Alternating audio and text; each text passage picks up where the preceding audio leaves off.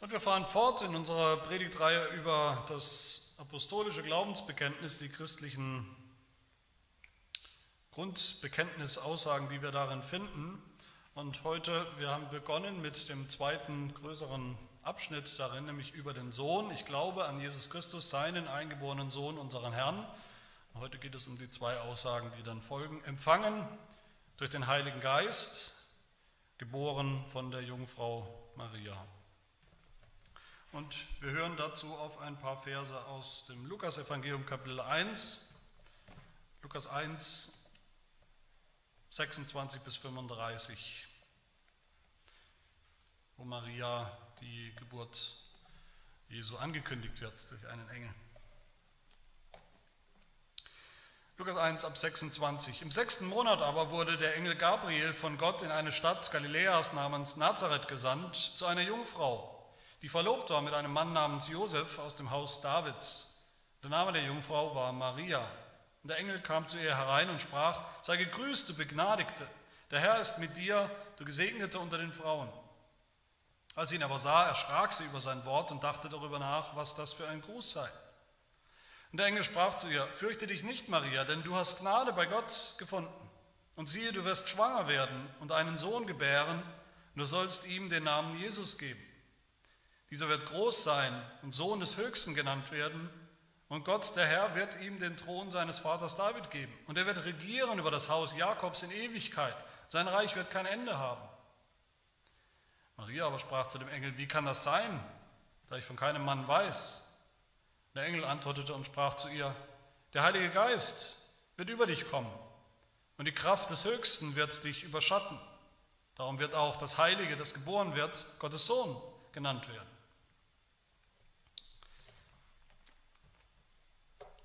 Und auch heute wollen wir wieder im Hintergrund vielleicht sogar unser Bekenntnisbuch offen haben, die zwei Fragen aus dem Heidelberger Katechismus zu diesen beiden Aussagen, Frage 35 und 36, werden heute auch eine natürlich wieder eine Rolle spielen und uns helfen. Heute geht es um eine Geburt, eine besondere Geburt, die Geburt, die Menschwerdung Jesu. Wir haben zwei Wörtchen vor uns. Jesus wurde empfangen und geboren, wie wir das kennen von jeder Menschwerdung, von jeder Geburt. Jede Geburt ist zuerst ein Empfängnis. Die Frau empfängt normalerweise, die weibliche Eizelle empfängt männliche Spermien und so wird man eben schwanger. Und dann bekanntermaßen nach neun Monaten wird ein Baby geboren, Empfängnis und dann die Geburt. Und heute geht es um die Geburt Jesu, inwiefern die auch eine normale Geburt war, ein echter normaler Mensch daraus entstanden ist, aber auch inwiefern diese Geburt Jesu alles andere als normal war, eben ein Wunder war. Und bevor wir das verstehen können, überhaupt, warum das eigentlich wichtig ist, warum Jesus ganz genau so und nicht anders geboren werden, empfangen und geboren werden musste, müssen wir uns zuerst nochmal erinnern, wie wir eigentlich geboren werden. Wir alle. Körperlich wissen wir, wie das funktioniert, aber wir sind ja Menschen aus Körper und Geist, aus Leib und Seele. Und was sagt die Bibel über uns, wie wir geboren werden? Wir werden geboren in Sünde, sagt das Wort Gottes. Kinder sind, das wissen wir alle, Kinder sind in vielen Dingen ihren Eltern ja ähnlich. Das mag uns gefallen oder nicht, manches gefällt uns, manches vielleicht nicht.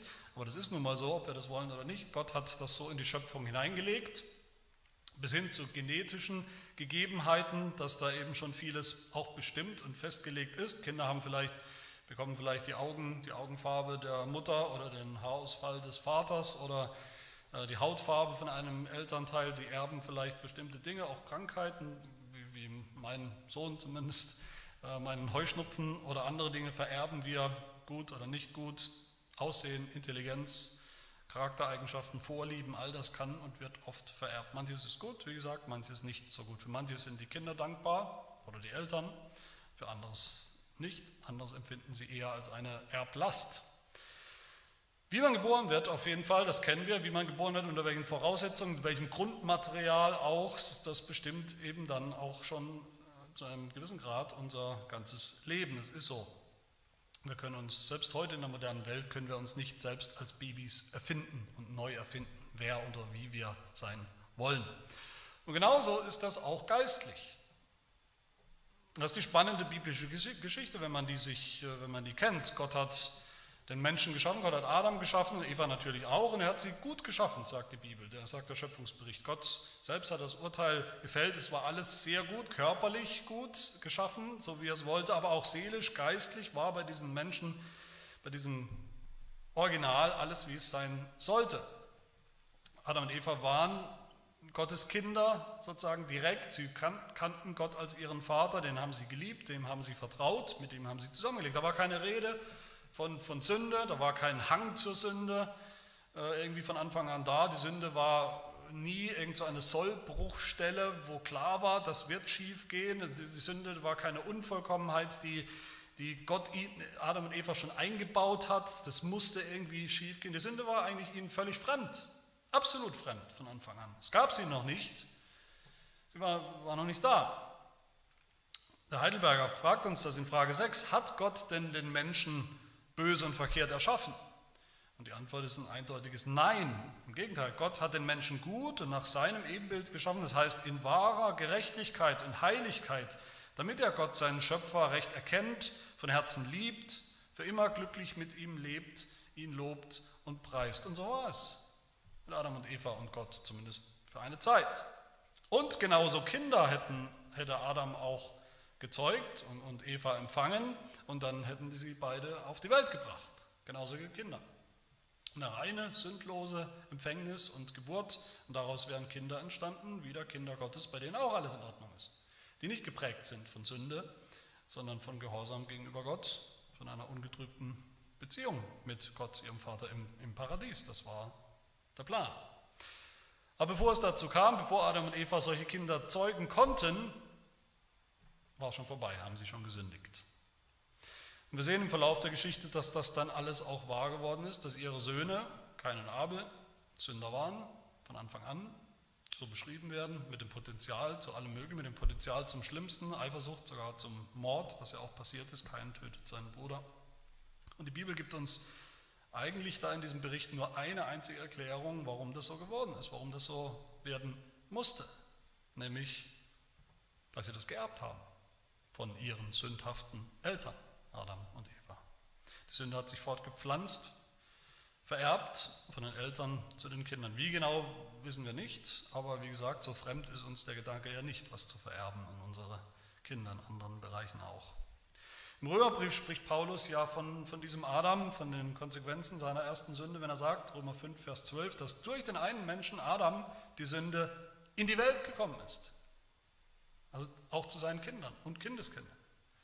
Und Vers 19, dass durch den Ungehorsam des einen, Adam, die vielen zu Sünder gemacht worden sind. Gemacht, das sind sie, das haben sie geerbt. Das sind sie nicht geworden später, irgendwann.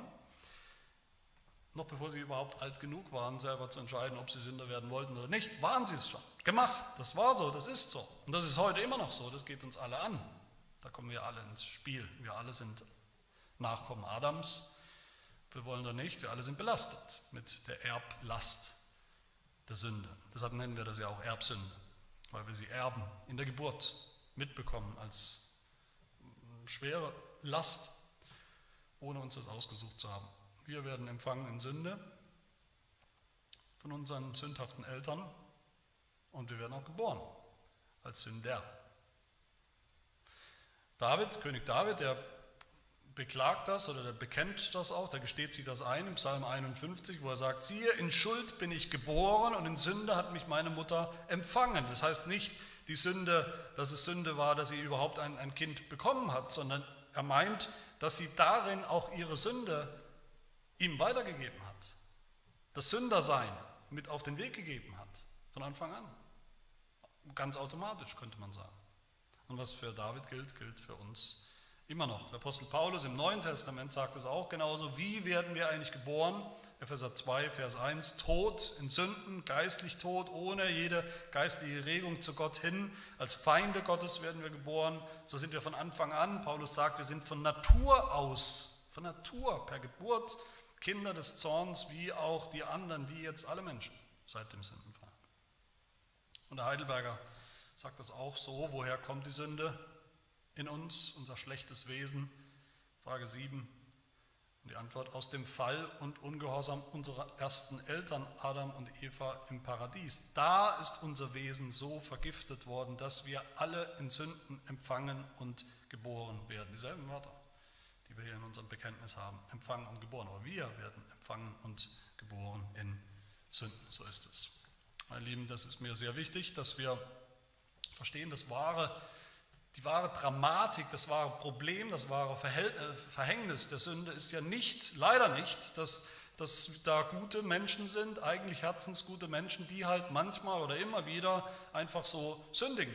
Das Problem ist nicht, dass Babys zunächst äh, unschuldig oder neutral vielleicht auf die Welt kommen und dann irgendwann mit vier Jahren oder fünf oder mit zwölf Jahren in der Pubertät oder wann auch immer anfangen zum ersten Mal zu sündigen, dann immer mehr sündigen, vielleicht sich Sünde abschauen durch Nachahmung, Imitation bei anderen. Wir entscheiden uns nicht, niemand von uns. Kein Mensch entscheidet sich, ob er irgendwann ein Sünder werden will oder nicht. Wir sind es schon von Geburt an, das ist unsere Konstitution. Das wahre Dilemma für uns ist, wir werden alle schon geboren mit einem Defekt, mit einem Herzen, das schon finster ist, das schon verkorkst ist, durchdrungen ist von Sünde. Die Sünde, die wir dann tun, als Kinder, als Jugendliche, als Erwachsene, die kommt ganz und gar von innen heraus, aus unserem Herzen, das schon so ist. Es ist erstaunlich, wie früh Kinder schon sündigen können und auch tun. Es ist erstaunlich, wie, wie erfinderisch wir alle, auch die Erwachsenen sind im Bösen, im Ungehorsam, in Sünden. Wir sind Sünder in unserem Wesen. Und das ist der Grund, warum wir dann auch sündhafte Taten tun und nicht umgekehrt. Wir werden nicht irgendwann zu Sündern später, weil wir so viel gesündigt haben.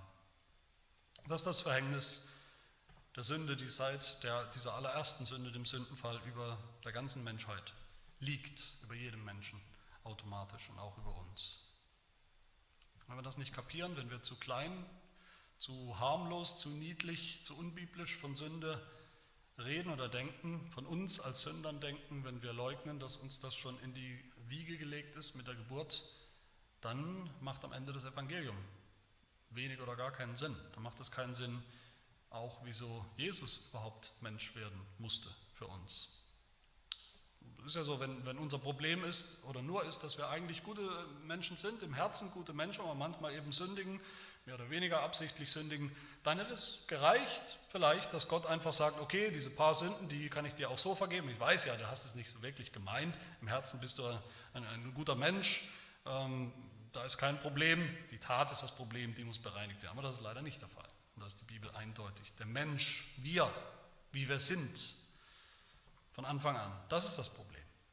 Nicht nur, was wir mal ab und zu tun. Und so muss man sagen, jede neue Menschwerdung, jede neue Geburt, da wo ein, ein Menschlein, wo so ein kleines, süßes kleines Baby geboren wird, so niedlich die auch sind, ist doch die, die echte, die harsche Realität, da wird ein Sünder geboren. So ist das nun mal. Das ist, das, das ist die Folge der ersten Sünde. Und deshalb lautet auch die, natürlich die wichtigste Frage, die Frage aller Fragen, wenn das so ist, wenn das unser Dilemma ist, die Sünde, die uns in den Knochen steckt, in den Genen steckt, im Herzen steckt, ab Tag 1, ab Stunde 1, ab Minute 1, was sollen wir denn tun? Und was für eine Hoffnung gibt es dann für, für Veränderungen in unserem Wesen? Wie können wir von dieser Sünde, von diesem sündhaften Wesen befreit, erlöst werden? Die Ausgangsfrage, wie es der Heidelberger sagt in Frage 15, ist, was für einen Mittler und Erlöser müssen wir dann suchen? Was für einen kann es gehen? Was genau für einen brauchen wir? Wie genau muss er sein, damit er dieses Problem lösen kann? Und die Antwort, der Erlöser, wenn es überhaupt einen gibt, wenn es überhaupt einen geben kann, der muss auf jeden Fall ein echter Mensch sein und wahrer Gott. Er muss echter Mensch sein, um Menschen erlösen zu können. Dazu noch ein sündloser Mensch. Wenn er selber ein Sünder wäre, könnte er den Teufelskreis der Sünde nicht durchbrechen, sondern er wäre ja wieder nur Teil des Problems. Und er muss Gott sein, weil er nur als Gott Gottes geballten Zorn über die Sünde ertragen kann und uns das geben kann, was wir verloren haben, nämlich das Leben, wahres geistliches Leben. Der Heidelberger sagt, so ein Erlöser ist nur denkbar als ein Mittler. Er spricht von diesem Begriff des Mittlers, den wir nicht mehr so oft gebrauchen. Leider ist es eigentlich ein schöner und, und kostbarer Begriff, in dem eigentlich schon das ganze Evangelium aufleuchtet. Jesus als unser Mittler, ein Mittler ist ein Vermittler natürlich, er vermittelt zwischen zwei Parteien, in diesem Fall zwischen Gott und uns, dem Sünder, und er steht selber in der Mitte. Er muss in der Mitte stehen, damit das möglich ist, weil Gott und der als Schöpfer und das Geschöpf so weit voneinander entfernt sind und der heilige Gott und der Sünder noch mal mehr. Wer kann da in der Mitte stehen als Mittler? Wie geht das? Jesus der Sohn Gottes, der selbst Gott ist, das haben wir uns angeschaut, der Gott, Gottes Seite sozusagen repräsentiert in diesem Drama der, der Sünde und der Erlösung, ist er ganz auf Gottes Seite, repräsentiert Gott als Mittler, der aber auch echter Mensch dann geworden ist jetzt in dieser Geburt, der einer von uns geworden ist der auch solidarisch mit uns geworden ist, der auch, auch auf unserer Seite echt steht, um uns zu repräsentieren, uns Sünder, die Menschheit zu verändern, zu erlösen. Und darum geht es. Und wie ist er das geworden, unser Erlöser, unser Mittler, in diesen zwei Schritten? Zuerst, indem er empfangen wurde durch den Heiligen Geist. Wir haben uns letztes Mal angeschaut, was bedeutet, dass Jesus der Sohn Gottes ist. Schon immer ist er das, in Ewigkeit. Dass der Vater nie ohne den Sohn war und dass er deshalb dasselbe Wesen hat mit dem Vater, eben auch selbst durch und durch Gott ist. Eine Person des Dreieinen Gottes. Und dass er deshalb auch unser Herr ist. Und dann haben wir gesagt, kommt der große Doppelpunkt eigentlich im Glaubensbekenntnis. Jesus ist unser Herr nur, weil er dann eben auch Mensch wurde und zu uns gekommen ist. Ab jetzt im Glaubensbekenntnis geht es um Jesus Christus, den Menschen. Diese ganzen Dinge, die jetzt kommen, empfangen, geboren, gelebt, gelitten, gestorben, hinabgestiegen, auferstanden, all diese Dinge hat Jesus ja als Mensch getan. Er hat nicht aufgehört, Gott zu sein in all dem. Aber Jetzt ab seiner Geburt war er beides, Gott und Mensch, zwei Personen, zwei Wesen in einer Person. Und das, worum es hier geht, diese Menschwerdung, die Geburt Jesu, das können wir nur, natürlich nur als Wunder bezeichnen. Das äh, ganze Leben Jesus ist eigentlich eingerahmt von Wundern, das Wunder seiner Geburt am Anfang, die Geburt, die ja nicht normal war, sondern eben ein Wunder, und das Wunder am Ende auch, die Auferstehung und die Himmelfahrt, auch wieder Wunder. Jesu Kommen aus dem Himmel, aus der Herrlichkeit war ein Wunder und Jesu äh, Weg zurück in die Herrlichkeit des Himmels auch wieder ein Wunder. Ähm, und wie ist das passiert, diese Zeugung Jesu, dass er überhaupt Mensch werden konnte? Wir haben das gerade gelesen, einen Bericht zumindest aus dem Lukas-Evangelium, Kapitel 1, wie der Engel zu Maria kommt. Und wenn ein Engel kommt, sollte uns das schon deutlich machen, da passiert wahrscheinlich gleich was Außergewöhnliches, Unnormales, wird ein Wunder angekündigt, Gott schickt diesen Engel, damit Maria vorgewarnt ist, was passieren wird. Sie muss ja irgendwie das dann auch einordnen können. Und der Engel kommt und sagt zu Maria, herzlichen Glückwunsch, du wurdest auserwählt von Gott, du hast Gnade gefunden bei Gott, sieh, du wirst schwanger werden, ohne Mann, du wirst einen Sohn gebären, du sollst ihm den Namen Jesus geben und übrigens, der wird auch noch der Retter der Welt sein. Und Maria kann sich natürlich nicht vorstellen, wie das äh, funktionieren soll. Er hatte noch nichts mit einem Mann, sie war nicht verheiratet, da ist nichts angebrannt und deshalb fragt sie den Engel, wie kann das sein, da ich von keinem Mann weiß? Ich hatte noch nie Verkehr, ich bin nicht verheiratet, normale Zeugung ist völlig ausgeschlossen. Und der Engel erklärte es ihr, Vers 35, wie das passieren wird. Der Heilige Geist wird über dich kommen und die Kraft des Höchsten wird dich überschatten. Darum wird das Heilige, das geboren wird, Gottes Sohn genannt werden. Naja, erklärt, ist vielleicht ein bisschen zu viel gesagt, eine wirkliche Erklärung ist das auch nicht vom Engel, ist ja nicht, als wäre jetzt alles klar, sondern da waren wahrscheinlich noch mehr Fragen offen danach, wie das passiert, was da passieren wird. Was sagt der Engel da? Er sagt auf jeden Fall, dass Maria nicht normal schwanger werden wird durch einen Mann, sondern dass der Heilige Geist selbst höchstpersönlich Erzeuger sein wird. Nicht als Vaterersatz, darum geht es ja nicht, das sind überhaupt natürlich keine sexuellen Untertöne dabei. Wir dürfen uns das auch nicht so vorstellen, dass der Heilige Geist sozusagen das männliche Spermium ersetzt hätte, was da gefehlt hat. Die Eizelle war ja da, da hat nur das andere gefehlt. Die genaue Mechanik, um die geht es, die Mechanik erklärt uns die Bibel nicht, das bleibt ein Geheimnis und ist auch nicht wichtig. Aber was passieren wird, ist klar, die Worte, die der Engel hier gebraucht, sind klar, der Heilige Geist wird das tun, der Heilige Geist wird kommen, die Kraft des Höchsten, also Gottes eigene Kraft wird dich überschatten. Und das klingt für uns, dieser Satz klingt für uns komisch. Der Heilige Geist wird über dich kommen, die Kraft des Höchsten dich überschatten. Klingt komisch in unseren Ohren, aber nicht für einen Hebräer, nicht für einen Juden. Ich denke auch nicht für Maria. Und im Grunde auch nicht für aufmerksame Bibelleser heute. Das ist ein direkter Anklang natürlich an die Schöpfungsgeschichte aus, dem, aus der Bibel. Wie war es am Anfang? Wie sollte aus nichts etwas werden? Das Wunder. Wie sollte das völlig Unmögliche passieren? Bei Gott ist es nicht unmöglich. Und der Heilige Geist ist ja gerade der Geist der Schöpfung, die Schöpfungsgewalt, der Lebensspender. In Genesis 1, Vers 2 hören wir im zweiten Vers der Bibel, die Erde aber war noch wüst und leer und es lag Finsternis auf der Tiefe und der Geist Gottes schwebte über den Wasser. Der kam, der Geist, um diese, über diese unbelebte, unwirtliche Schöpfung, hat sie überschattet, hat über ihr geschwebt, wörtlich übersetzt, der Geist brütete über dieser noch toten Schöpfung, über der Urflut. Er brütete wie ein Vogel, das Brüten ist derselbe Begriff wie in Deuteronomium 32, Vers 11. Das heißt, wie ein Adler über seinen Jungen schwebt oder brütet, wie ein, wie ein Greifvogel. Eine Adlermutter, wie sie schwebt und brütet, die Jungen ausbrütet, erst in Eierform und dann äh, warm hält, nachdem sie geschlüpft sind. So hat der Geist gebrütet und Leben hervorgebracht aus dem Nichts in der Schöpfung. Ein Wunder, natürlich. Und nochmal sehen wir das in Genesis 2 im anderen Schöpfungsbericht. Gott schafft den Menschen und fast so in zwei Stufen. Er schafft den Menschen aus Erde, er, er, er töpfert äh, einen Menschen, der noch nicht lebendig ist, er macht eine, eine, eine Tonform. Und wie wird ein lebendiger Mensch daraus? Ein richtiger, ganzer, voller Mensch mit Leib und Seele. Genesis 2, Vers 7. Gott blies den Atem des Lebens in seine Nase und so wurde der Mensch eine lebendige Seele. Atem. Der Atem auf Hebräisch Ruach, dasselbe Wort wie der Geist. Der Atem, der Geist Gottes, das, was Gott aushaucht, das hat den Menschen lebendig gemacht. Psalm 104 auch, Gott, sendest du deinen Odem aus, deinen Atem, so werden die Menschen erschaffen. Es ist natürlich volle Absicht äh, hier, dass die Menschwerdung Jesu, seine Geburt, beschrieben werden in Bildern und Begriffen der Schöpfung der Erschaffung Adams. Das ist genau die Botschaft. Das ist die große, die grandiose Botschaft für Maria und auch für uns. Ja, die Menschheit ist schiefgelaufen, in Sünde gefallen. Alle Menschen sind Sünder von Anfang an, jetzt seitdem, seit Adams Sünde. Aber Gott wird nochmal einen Adam erschaffen, einen zweiten Adam, um, um rückgängig zu machen, zurückzudrängen, das schlimme Verhängnis der Sünde in einem neuen Adam.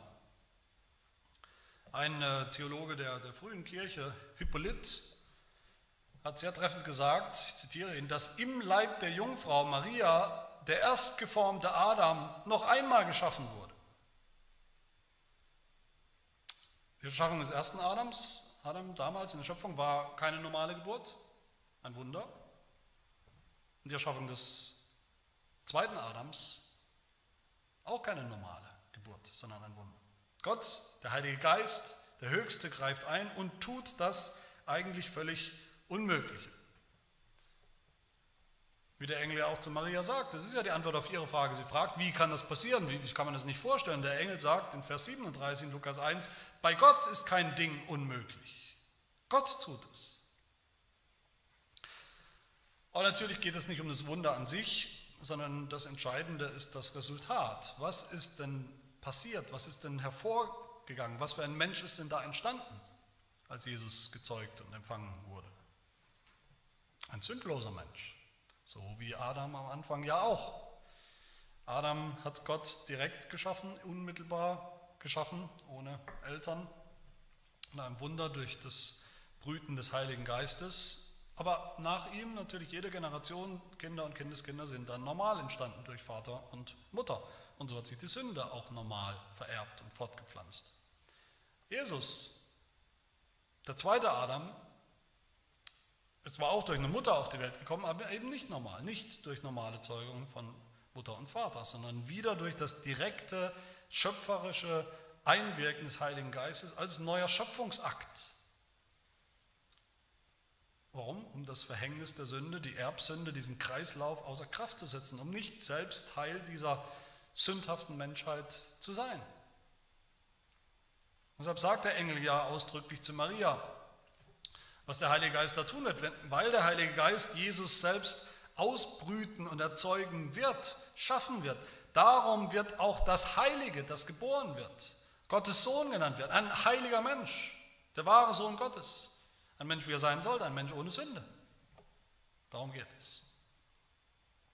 So erklärt, es auch, so erklärt auch der Heidelberger Katechismus dieses, diese Aussage in, in Frage 35. Was bedeutet es, dass er, dass Jesus empfangen wurde durch den Heiligen Geist? Und die Antwort, dass der ewige Sohn Gottes, der wahrer und ewiger Gott ist und bleibt, durch die Wirkung des Heiligen Geistes wahre menschliche Natur aus dem Fleisch und Blut der Jungfrau Maria angenommen hat, sodass er auch der wahre Nachkommen Davids ist, seinen Brüdern in allem gleich, jedoch ohne Sünde. Das ist sozusagen die, die göttliche Seite der Geburt Jesu, könnte man sagen, das Wirken des Heiligen Geistes, das schöpferische Wirken des Heiligen Geistes. Aber es gibt ja noch die andere Seite, die menschliche Seite. Da war ja auch eine echte Frau, nämlich Maria, involviert. Das Jesus ist dann auch, bekennen wir eben zweitens hier in diesem Sätzchen, geboren von der Jungfrau Maria. Ich denke, wir wissen alle, dieses Schlagwort Jungfrauengeburt ist ein, ja, ein rotes Tuch, ein Stein des Anstoßes für viele Menschen. Viele sagen, wie kann man heute noch an sowas glauben? Das ist ja in unserer Zeit, hat die Wissenschaft, haben die Wissenschaften so ein Blödsinn längst widerlegt. Sowas gibt es nicht, sowas kann es nicht geben. Ähm, das ist längst passé und widerlegt. Aber das können die Naturwissenschaften ja gar nicht. Die Naturwissenschaften können per Definition keine Wunder widerlegen.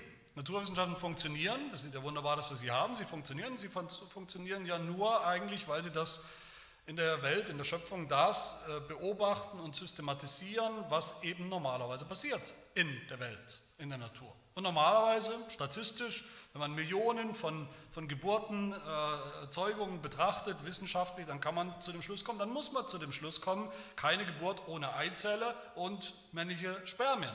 Und das ist auch richtig. Das ist die Regel, die naturwissenschaftliche Regel. Aber Wissenschaft kann nicht beurteilen, was unnormal ist, sondern nur, was eben normal passiert. Über Wunder können sie keine Aussagen machen. Über Wunder wollen sie eigentlich auch keine Aussagen machen. Wenn sie ehrlich sind, ist das gar nicht ihr Feld. Und wir sagen ja auch nicht, dass Jungfrauen eben normalerweise auch manchmal halt einfach Kinder bekommen, ohne Geschlechtsverkehr, ohne Mann, dass das halt immer mal wieder passiert. Alle Schaltjahre passiert das halt mal. Nein, die biblischen Berichte machen ja gerade deutlich, es ist passiert, aber dass es absolut einzigartig war. So wie die Schöpfung überhaupt, die eben unnormal war, also durch ein Wunder, der Beginn von dieser ganzen diesem Universum und dieser Welt durch Gottes schöpferisches Eingreifen, genauso auch wieder die Geburt Jesu von einer Jungfrau. So hat es Gott angekündigt im, im Buch Jesaja, Kapitel 7. Das heißt, der Herr selbst wird ein Zeichen geben. Siehe, die Jungfrau wird schwanger werden und einen Sohn gebären und wird ihm den Namen Immanuel geben. Das Zeichen, der Beweis könnte man sagen, das Wunder wird sein, dass es eben eine Jungfrau ist, nicht eine junge Frau, wie heute immer wieder Leute sagen. Das Zeichen, der Beweis wird ja gerade sein, dass da etwas unnormal, eigentlich Unmögliches passiert. Etwas passiert, was eigentlich statistisch betrachtet, naturwissenschaftlich betrachtet nicht passiert, aber doch passieren kann, wenn Gott es tut, selbst tätig. Und so ist es auch passiert. Und niemand hat es anders verstanden. Niemand der Beteiligten damals, auch mit all den Schwierigkeiten, was sie nicht begriffen haben, niemand hat das anders verstanden und bezeugt und interpretiert. Maria nicht, bei all ihren Schwierigkeiten, Josef nicht, ihr Verlobter hat es auch nicht anders interpretiert, Marias Schwester Elisabeth nicht, niemand. Und Jesus selbst, als er dann größer war, hat es nicht anders verstanden als ein Wunder, ein echtes. Aber auch hier natürlich die Frage, was sagt uns das, was bedeutet das für uns? Zwei Dinge, die Jungfrauengeburt Jesu macht deutlich, ohne jeden Zweifel, dass er durch und durch ein echter Mensch geworden ist. Und immer noch ist, übrigens. Von der Seite Marias war ja alles normal, wenn man so will. Von Maria stammt er wirklich ab, genetisch sogar, könnte man sagen. Ihr sah er wahrscheinlich irgendwo in manchen Dingen ähnlich. Er war ihr wahres Fleisch und Blut, Nochmal Frage 35 im Heidelberger, wo das ja auch so steht. Durch die Wirkung des Heiligen Geistes hat Jesus wahre menschliche Natur aus dem Fleisch und Blut der Jungfrau Maria angenommen, sodass er auch der wahre Nachkomme Davids ist, seinen Brüdern, den Menschen in allem gleich, ein, ein echter Mensch durch und durch. Maria hat ja dann auch eine normale Geburt erlebt. mit den normalen Begleiterscheinungen, mit dem Fluch und den Schmerzen der, der, der Geburt, wie Gott sie ja verhängt hat in Genesis 3 nach dem Sündenfall, wo er zu, zu Eva gesagt hat, ich will die Mühen deiner Schwangerschaft sehr groß machen, mit Schmerzen sollst du Kinder gebären. Und so war es dann auch. Und selbst das hat Maria auch erlebt. Da war ein Fluch in ihrer Schwangerschaft, in der Geburt, aber auch eine Verheißung. Die Verheißung eines echten menschlichen Nachkommens. Auch in Genesis 3. Eine Verheißung für die Frau. Genesis 3 von einem Nachkommen. Und da müssen wir, wenn wir das lesen, Genesis 3, bei Eva eigentlich schon, oder definitiv schon, an Maria denken. Wenn Gott sagt zu der Schlange, zu seinem Feind, ich will Feindschaft setzen zwischen dir und der Frau, zwischen deinem Samen und ihrem Samen, er, dieser Nachkomme, wird dir den Kopf zertreten und du wirst ihn in die Ferse stechen, dann geht es nicht schon in Erfüllung mit Eva, wie wir gesehen haben, mit Eva und Evas Kindern, Kain und Abel. Es geht auch nicht richtig in Erfüllung, nicht mal bei Sarah, Abraham und Sarah. Sarah, die ja auch einen Nachkommen versprochen bekommt, wieder, aber eigentlich schon zu alt ist, auch völlig unmöglich noch zu gebären. Und trotzdem bekommt sie ihn. Es geht auch noch nicht so richtig Erfüllung in Mose, bei dem ja auch eine Wundergeschichte ist, wie er überhaupt geboren werden konnte und überleben konnte in dieser Situation des Kindermordes. Es geht auch nicht richtig in Erfüllung mit Hannah. Hannah, die auch keine Kinder kriegen konnte, was auch völlig unmöglich war, aber Gott ihr doch den Samuel geschenkt hat und damit die Linie der, der Propheten. All das geht erst so richtig und ultimativ in Erfüllung mit Maria. Maria ist die Frau aus Genesis 3, die Frau, die den Nachkommen, den Retter, gebären wird. Aber die zweite klare Botschaft von der Jungfrauengeburt Maria ist auch hier, dass Jesus absolut ohne Sünde war. Der normale Prozess, die normale Zeugung zwischen Mann und Frau, körperlich, durch die auch die Sünde eben weitergegeben wird, ist hier sehr deutlich und drastisch außer Kraft gesetzt. Um deutlich zu machen, dieser Mensch hier, ein wahrer Mensch, ja, aber dieser Mensch ist anders. Der ist heilig, der ist wieder wie der erste Adam ursprünglich, der ist wieder der erste einer neuen Linie von Menschen, könnte man sagen, unbelastet von Sünden, unbelastet von der Erblast der Sünde, unbelastet von jeder Form der Sünde, auch in, in der Praxis, in seinem Leben, der hat wirklich den Teufelskreis der Sünde gebrochen. Bei dem ist alles anders. Durch Adam, sagt Paulus in Römer 5, haben wir schon gehört, durch Adam kam die Sünde zu allen Menschen. Aber durch Jesus nicht und zu Jesus nicht. Durch den zweiten Adam, durch Jesus kommt Gerechtigkeit, weil er selber heilig ist, durch und durch heilig und gerecht und sündlos. Durch Adam sind alle Menschen ungehorsam geworden, aber Jesus heißt es, war gehorsam. Er war so gehorsam, wie Adam es hätte sein sollen. Er war es wirklich, vollkommen gehorsam. Der Hebräerbrief sagt, Jesus ist ein echter Mensch geworden, Hebräer 4, der in allem versucht worden ist, in ähnlicher Weise wie wir, aber ohne Sünde. Und warum ist das wichtig? Das ist ja, schön und gut. Jesus ähm, hat nicht gesündigt, schön für ihn, aber das ist natürlich viel mehr als schön und gut. Es ist nicht nur einfach klar, ja, wer ist der Sohn Gottes, natürlich kann der nicht sündigen. Es ist auch absolut notwendig für unser Heil. Ein Sünder, ein Mensch, der auch selbst Sünder ist, kann keine Sünder retten. Punkt. Das war ja das Problem der Priester im Alten Testament. Die haben ja die Aufgabe gehabt, Erlösung zu bewirken, Opfer zu bringen für Israel, für das Volk Gottes, damit sie Vergebung bekommen, damit sie erlöst werden. Aber sie haben selber gesündigt. Sie waren selber Teil des Kreislaufs der Sünde. Und deshalb war das alles nicht so richtig an und für sich als System nicht wirksam. Was für ein Erlöser und Priester brauchen Sünder? Der Hebräerbrief sagt es in unserem Kapitel 7. Ein solcher hoher Priester tat uns Not, also brauchen wir absolut der heilig, unschuldig, unbefleckt, von den Sündern abgesondert, höher als die Himmel ist, der es nicht, wie die Hohenpriester täglich nötig hat, zuerst für die eigenen Sünden Opfer darzubringen, danach für die des Volkes. Das hat er ein für allemal getan, indem er sich selbst als Opfer darbrachte. Nur wenn dieser Erlöser selber wirklich 100% sündlos ist, kann er sich selbst als ein annehmbares, wirksames Opfer bringen, das Gott auch annimmt.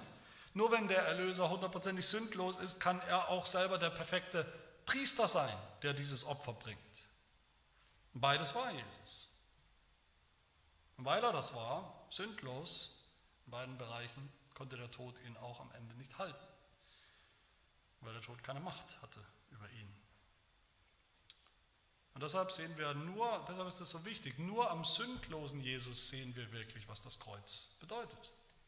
Nur am sündlosen, absolut sündlosen Jesus. Petrus schreibt im ersten Petrusbrief Kapitel 2, 22 über ihn, über Jesus, er hat keine Sünde getan. Das kann nur eins bedeuten, Vers 24, er hat unsere Sünden selbst an seinem Leib getragen auf dem Holz damit wir den Sünden sterben oder gestorben sind. Noch das fasst der Heidelberger zusammen in Frage 36. Was nützt es dir, dass Christus heilig äh, empfangen und geboren wurde? Die Antwort, dass er unser Mittler ist. Kommen wir wieder zurück zum Anfang. Mit seiner Unschuld und vollkommenen Heiligkeit bedeckt er vor Gottes Angesicht meine Sünde, in der ich empfangen und geboren bin genau der passende Mittler und Erlöser für das Problem, das wir wirklich haben, dass wir Sünden empfangen und geboren sind. Wenn wir diese beiden Sätzchen oder, oder Aussagen zusammennehmen, empfangen und empfangen durch den Heiligen Geist, geboren von der Jungfrau Maria, dann haben wir genau den Erlöser, den wir brauchen, den einzigen, der unser Dilemma, das Dilemma der Sünde, das Verhängnis der Sünde wirklich lösen kann und das auch getan hat. Kann man Heinrich Kohlbrügge, ein ein bekannter reformierter Pastor, der sagt zu dieser Jungfrauengeburt, zur Geburt von Jesus als Mittler, zitiere ihn, was uns von Gott getrennt hielt, hat Gott selbst aus der Mitte getan. Was uns aus dem Himmel hielt, das hat er zerrissen. Was uns in der Hölle hielt, hat er zerhauen. Was uns in der Sünde festhielt, hat er zerbrochen. Er ist geworden, was wir sind, auf dass wir in ihm würden, was er ist. Und nicht nur, selbst da darf man nicht arbeiten, nicht nur war Jesus selbst in sich selbst ohne Sünde völlig sündlos, was schon wunderbar ist und was notwendig war, natürlich. Nein, als Jesus Menschheit an sich genommen hat, hat er auch sogar die Menschheit noch, eine neue Menschheit noch gereinigt und geheiligt. Also nicht nur konnte die Sünde ihm nichts anhaben, sondern er hat sogar noch der Sünde was angetan. Er hat die Sünde sogar zurückgedrängt in seinem Leib in seiner Sündlosigkeit. Er hat damit eine neue Menschheit begonnen, eine neue Menschheit hervorgebracht in seinem Leib, in seinem eigenen Leib.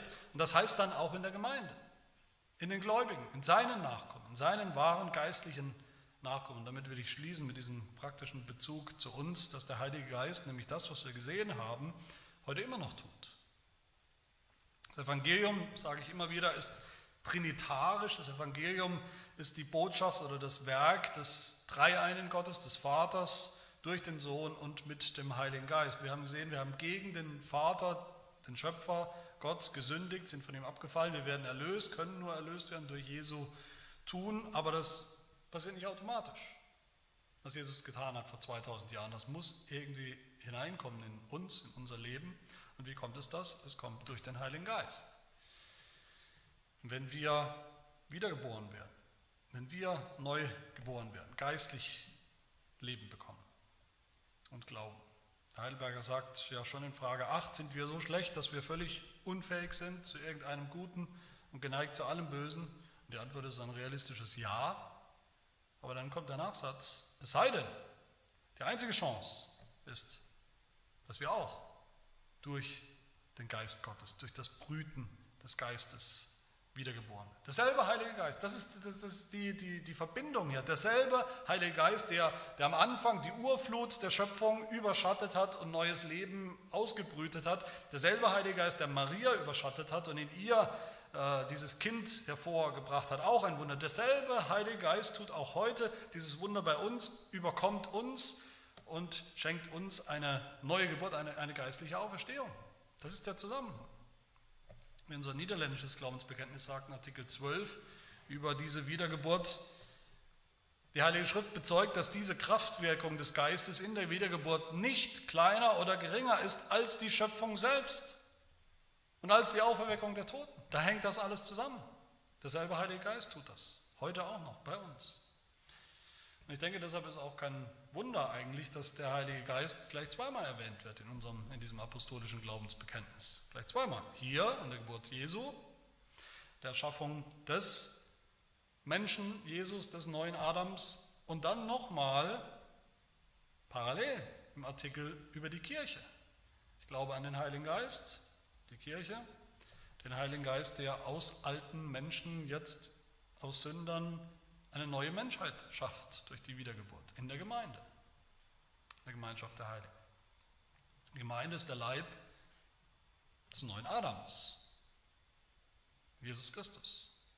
Wir sind das. Wir gehören dazu durch den Glauben an Jesus Christus, den zweiten, besseren, vollkommenen Adam, den sündlosen Adam, den gehorsamen Adam, unseren Mittler zwischen Gott und Mensch, unseren sündlosen Hohenpriester, den Erstgeborenen der neuen Menschheit und wir in ihm. Seine Empfängnis durch den Heiligen Geist zeigt uns ohne jeden Zweifel, dürfen wir nie vergessen, dass er wirklich Gott ist, Gott war und ist und bleibt. Seine sündlose Empfängnis zeigt uns, dass er wirklich unser Erlöser sein kann und geworden ist. Seine Jungfrauengeburt zeigt uns vor unseren Augen des Glaubens, dass er wirklich einer von uns geworden ist solidarisch mit uns und sie zeigt uns, dass er wirklich unsere Sünden getragen hat. Das ist das Evangelium, denke ich, wunderbar zusammengefasst eigentlich in diesen zwei Wörtchen unseres Bekenntnisses empfangen und geboren. Amen. Wir beten. Herr, wir danken dir für die Wunder, für alle Wunder, die du getan hast, dass du ein Gott bist, der Wunder tut der sie tun kann und auch getan hat. Das Wunder der Schöpfung am Anfang, die Erschaffung, der Anfang dieser Welt, des Universums, aller sichtbaren und unsichtbaren Existenz um uns herum und natürlich die Erschaffung von uns selbst, von uns Menschen. Aber besonders danken wir dir dafür, dass du noch einmal ein Wunder getan hast in der Geburt deines Sohnes, um diese gefallene Schöpfung, von der wir ein Teil sind, zu erlösen um uns mit ihm, mit ihr, mit dieser neuen Schöpfung auch neu zu machen, neue Menschen.